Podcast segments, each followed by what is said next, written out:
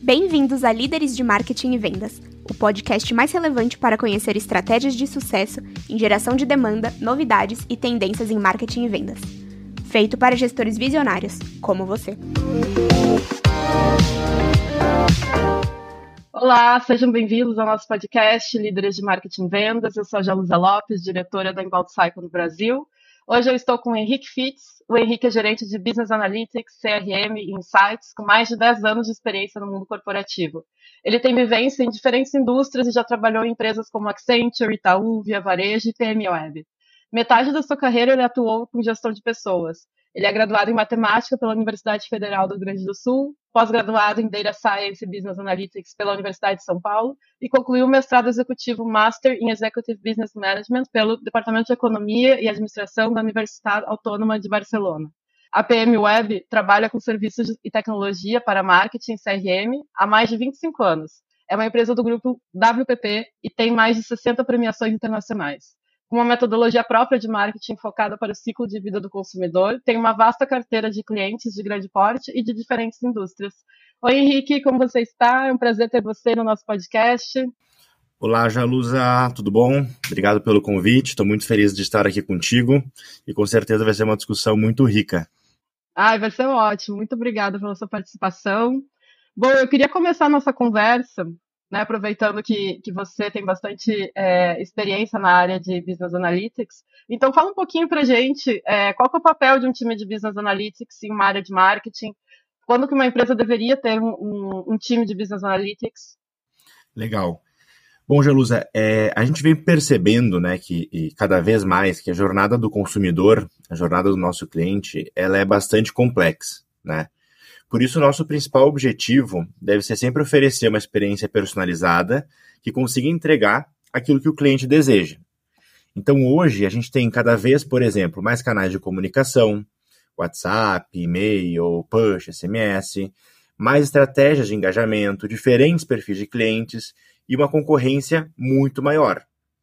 E além de tudo isso, a gente tem muitos mais, muito mais dados para conseguir medir os nossos resultados e também gerar insights importantes para a nossa empresa. Né? E é justamente em relação à existência destes dados que entra um time de Business Analytics. Quando a gente fala de um time de Business Analytics, a gente fala de uma equipe que tem como objetivo levar mais conhecimento e informação sobre o usuário, sobre o seu cliente final, através dos dados, conseguindo aí nortear ações e insights que vão justamente fazer a empresa alavancar os seus resultados. E quando a gente pensa no mundo de marketing, né, quando a gente fala aqui de CRM, de marketing em geral, não é diferente. Tá? A gente vem observando nos últimos anos que o marketing tem ganho um papel muito forte no ponto de vista estratégico. Quando a gente pensa, por exemplo, em toda a evolução de um time de CRM. Hoje em dia, a área de CRM, por exemplo, ela tem uma relevância muito grande para as empresas.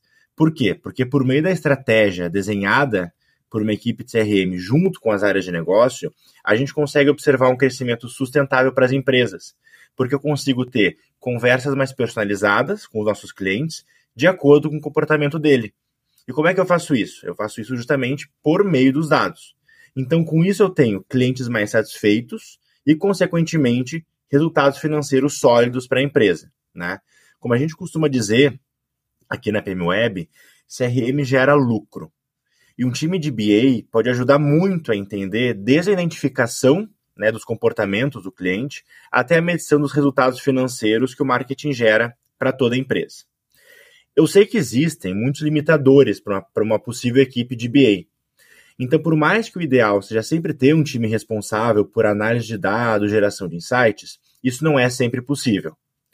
Uma equipe de BA ela vai ser geralmente necessária e isso não é, é, não é regra, mas é, é, é, o que eu indico, né? Quando a gente está em uma organização, uma empresa que deseja usar os dados e análise para tomar decisões mais informadas, né? para conseguir otimizar suas operações, identificar oportunidades de crescimento e melhorar o desempenho geral do seu negócio.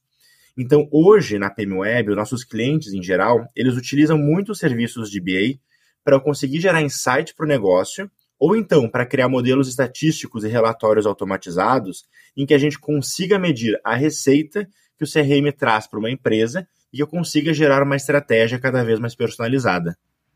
Ótimo, Henrique, perfeito. É, eu entendo né, que uma, uma equipe, uma boa equipe de, de BA, no final das contas, ela vai colaborar muito né, no resultado financeiro da, da empresa, né? E, e no seu caso, trabalha também muito com visando o maior resultado financeiro dos, dos clientes de vocês, né?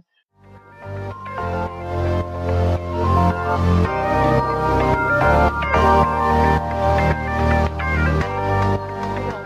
continuar com o nosso convidado, queria saber um pouco mais sobre você. Você está enfrentando algum desafio de marketing, de vendas, ou você já enfrentou e tem algo interessante para nos contar, quer vir compartilhar com a gente aqui no podcast? Se sim, escreve para a gente, vamos conversar. É, você pode é, me mandar um e-mail para jalusa.lopes.com ou procura a gente nas redes, que é o arroba BR.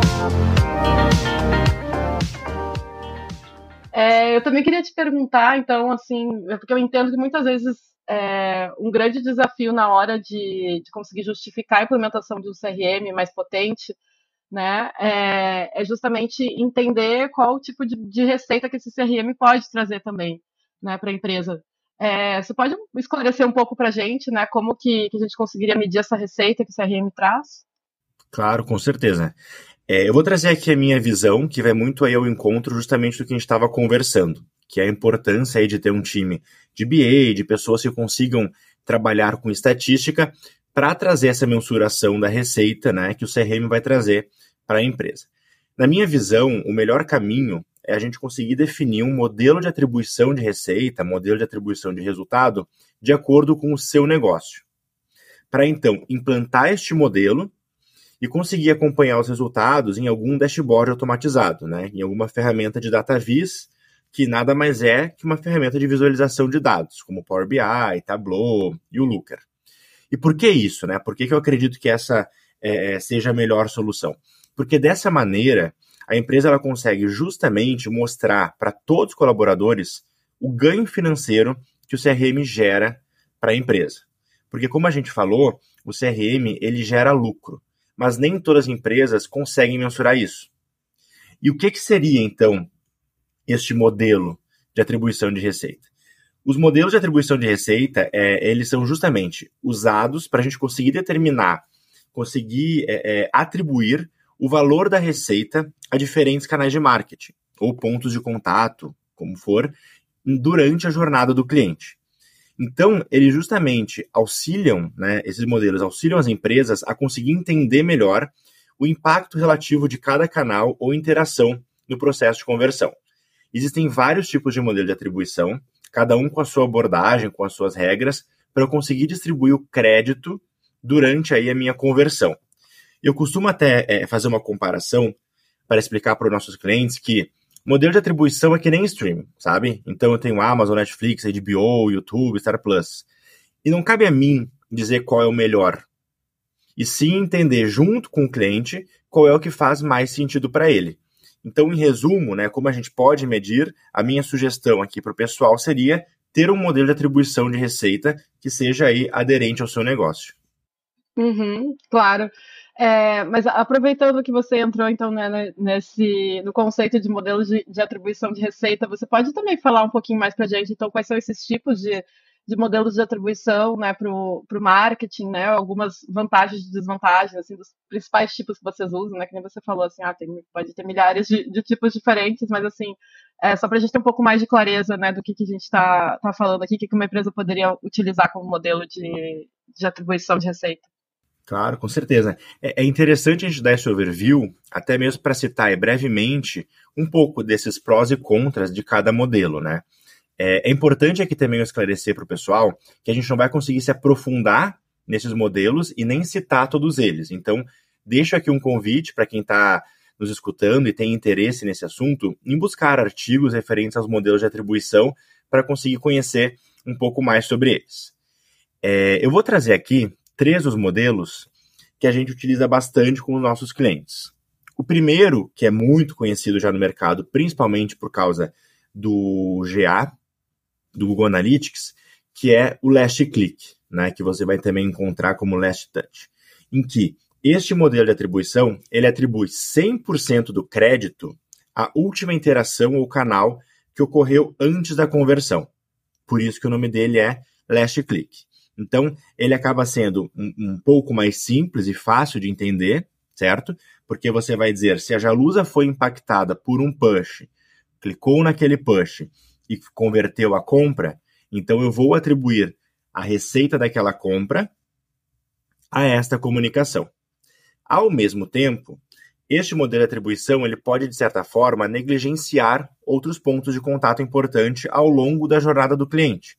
Por exemplo, se eu penso numa loja física, né, em que a Jalusa ela recebeu um e-mail, ela abriu e leu o e-mail e depois foi lá e fez uma compra na loja física.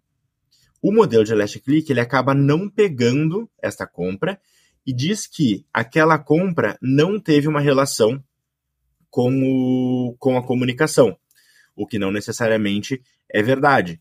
Então, apesar de ser um modelo mais simples e que sim faz sentido em muitos momentos, ele tem este contra, né, que é a ele negligencia outros pontos de contato. Então, esse aqui é o modelo que a gente chama de last click.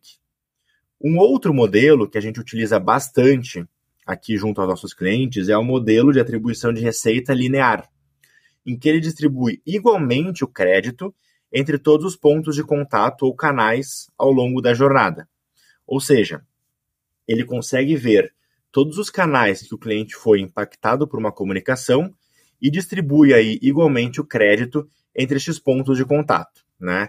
Isso ele é mais justo porque ele considera a contribuição de todos os canais em relação àquela conversão. E ao mesmo tempo ele consegue pegar, por exemplo, se o cliente fez uma compra em loja física e foi impactado em algum canal digital.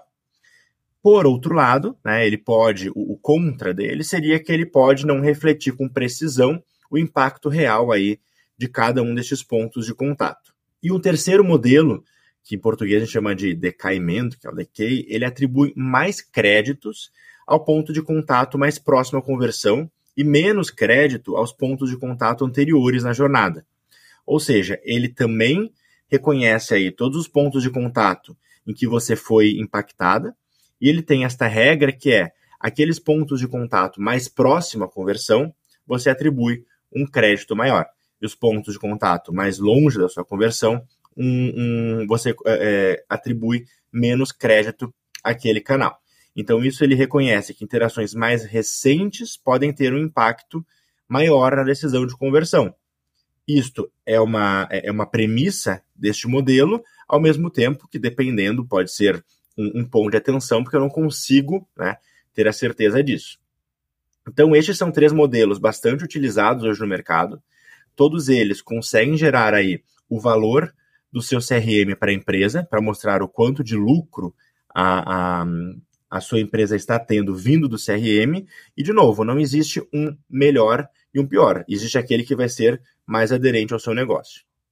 Claro, né? Sempre tem que adaptar muito a, ao contexto, à realidade de, de cada empresa. E me diz uma coisa também, vocês trabalham com empresas né, de diferentes setores, né? É, tem alguma maneira, assim, então, da gente é, qual que seria a melhor maneira, né, da gente adaptar as diferentes regras, né, desse, do negócio para cada tipo de cliente ou para cada tipo de setor, enfim, qual seria, como definir, né, de maneira mais precisa essas regras? Certo. É, essa pergunta é interessante porque ela reforça muito o ponto que é, antes de executar uma frente de apuração de resultados, a gente precisa se planejar muito bem. Então, investir um tempo aí considerável no planejamento para justamente definir o modelo que é mais coerente com o seu negócio, bem como as regras que a gente vai utilizar nesse modelo. Eu digo isso porque eu sei que brilha muito nos seus olhos quando a gente fala vamos mensurar o lucro que o CRM vai trazer, porque de fato é uma informação muito rica. Tá? Ao mesmo tempo, o tempo de planejamento ele é crucial porque ele deve ser visto como um investimento, porque ele vai garantir que a gente vai fazer as melhores escolhas para o nosso negócio. E sobre essa nossa melhor escolha, a gente tem nessa discussão dois pontos que eu considero os mais importantes, tá? O primeiro é justamente qual modelo que a gente deve escolher. Então, essa deve ser uma escolha considerando as, as características do seu negócio, bem como do seu objetivo como modelo, né? Porque, como a gente comentou, não existe um certo ou errado. Então, é preciso entender qual é o seu objetivo com este modelo, quais são as características do seu negócio, para a gente entender qual modelo a gente deve escolher e qual faz mais sentido para a sua empresa. E o segundo ponto é em relação às regras que a gente vai aplicar a este modelo. Qual que deve ser a nossa regra de negócio para cada um dos nossos modelos. E aqui a gente entra um pouco em estatística. Então, quando eu falo em uma regra de negócio, seria, por exemplo, quanto tempo eu devo considerar após o recebimento de uma comunicação para entender se aquela comunicação que veio de um SMS, e-mail, push, WhatsApp, de fato impactou ou impulsionou a minha compra, certo? E o ponto é, como que eu defino essa regra? Então, por exemplo, se o Henrique e a Jalusa são impactados por uma comunicação via WhatsApp incentivando uma compra, e o Henrique faz a compra deste produto cinco dias após ler essa mensagem e a Jalusa oito dias após ler essa mensagem. Eu devo considerar essas duas receitas como receitas atribuídas à comunicação, ou seja, atreladas ao meu CRM? E para responder isso, a gente costuma recomendar um estudo considerando aquilo que a gente chama de janela de tempo ou janela de atribuição, né, que é uma técnica estatística que ela busca justamente analisar o comportamento das interações dos usuários em campanhas de marketing para conseguir se concentrar aí em compreender o tempo médio entre envio e abertura, abertura e clique, certo? Para conseguir depois chegar nessa relação do tempo médio entre abertura e conversão e, quando possível, entre clique e conversão.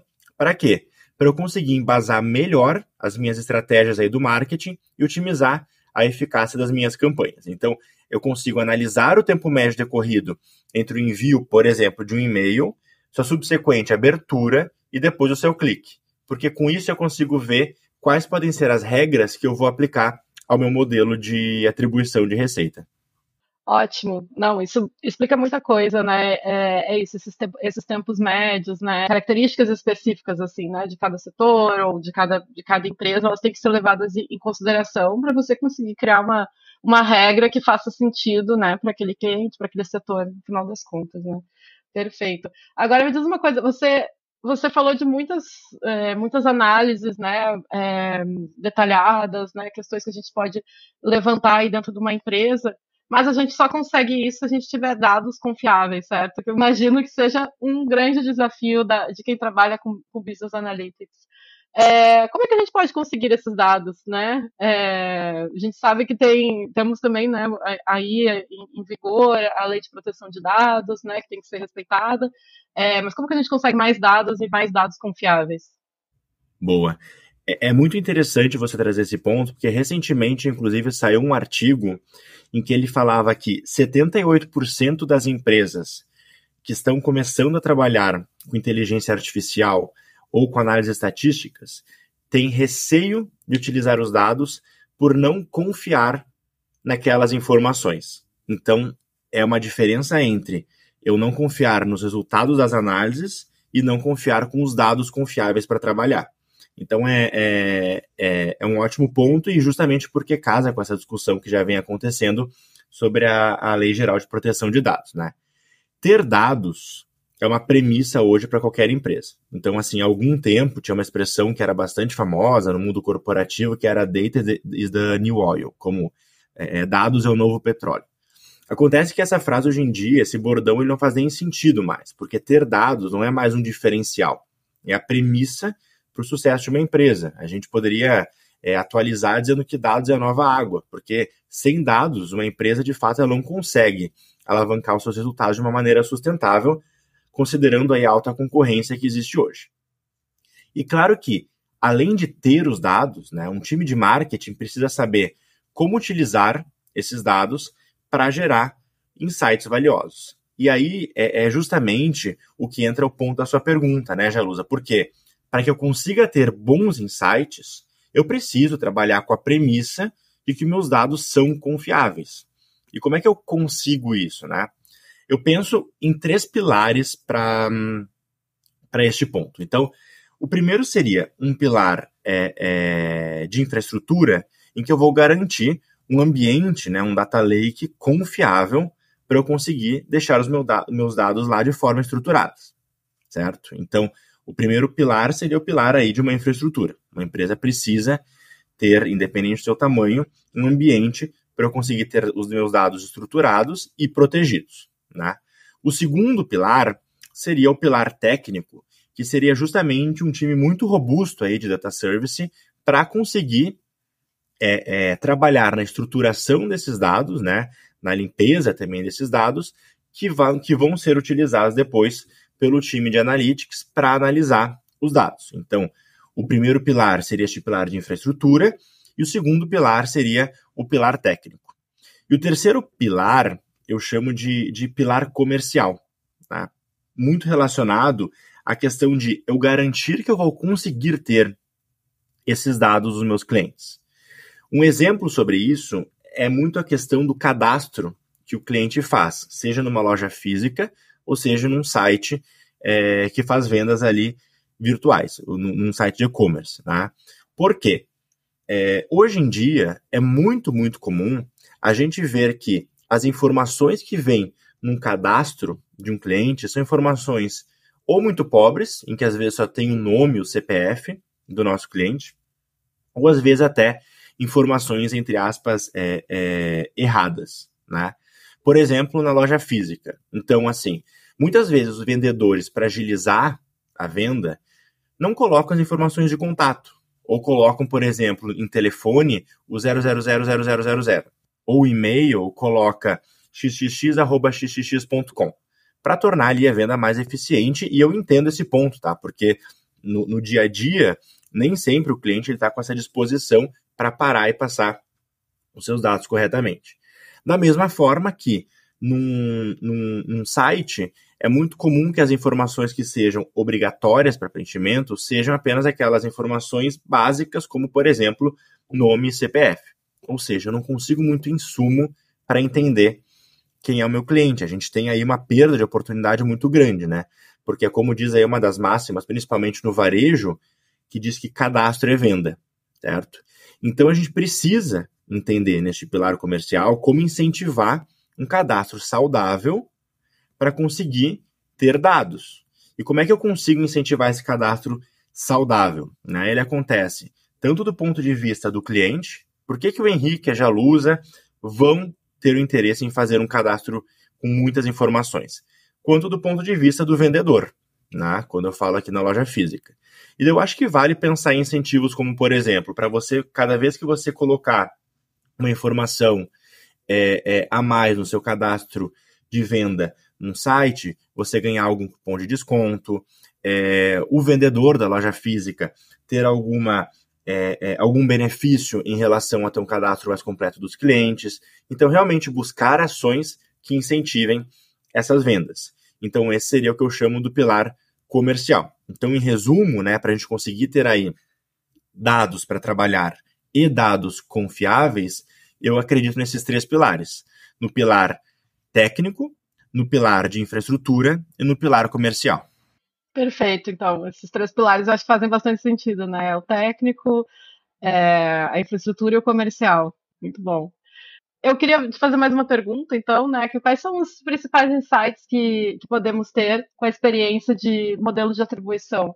Né? Se você puder trazer alguns exemplos assim práticos, né, de, de, de insights, né, de análises interessantes que você possa compartilhar com a gente.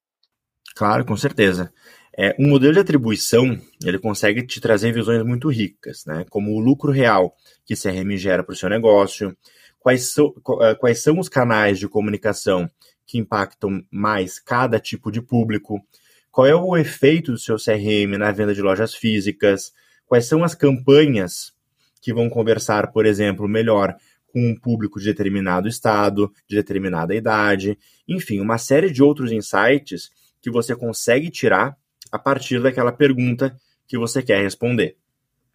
Um exemplo muito bacana é, é de, um, de um modelo que a gente fez aqui internamente, junto com um de nossos clientes, né?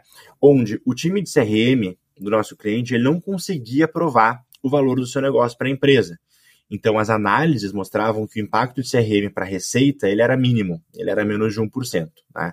A gente podia dizer, então, que o share de CRM é, é, é, gerado era menos do que 1%, ou seja, a cada 100 reais que a empresa tinha de receita, nenhum real vinha de CRM, o que é bastante estranho, dado todo o poder e força que o CRM tem. E qual que era o impacto disso? Quando você não consegue mostrar a receita que você gera, você fica como sendo uma área sem orçamento, sem projeção de crescimento, sem visibilidade na empresa.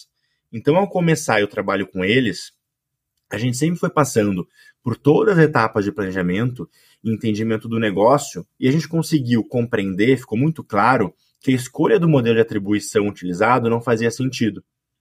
Por quê? Como a gente comentou anteriormente, tá? não existe um modelo certo ou errado, mas existe um modelo que faz mais sentido para o seu negócio. E naquele caso, a empresa, mesmo tendo a possibilidade de fazer a venda online, pelo tipo de produto que eles tinham, e até mesmo pelo é, é, modelo de negócio deles, que existia a presença de consultores de venda, tinham seus produtos vendidos principalmente por loja física ou até mesmo por telefone, com esses consultores de venda, certo?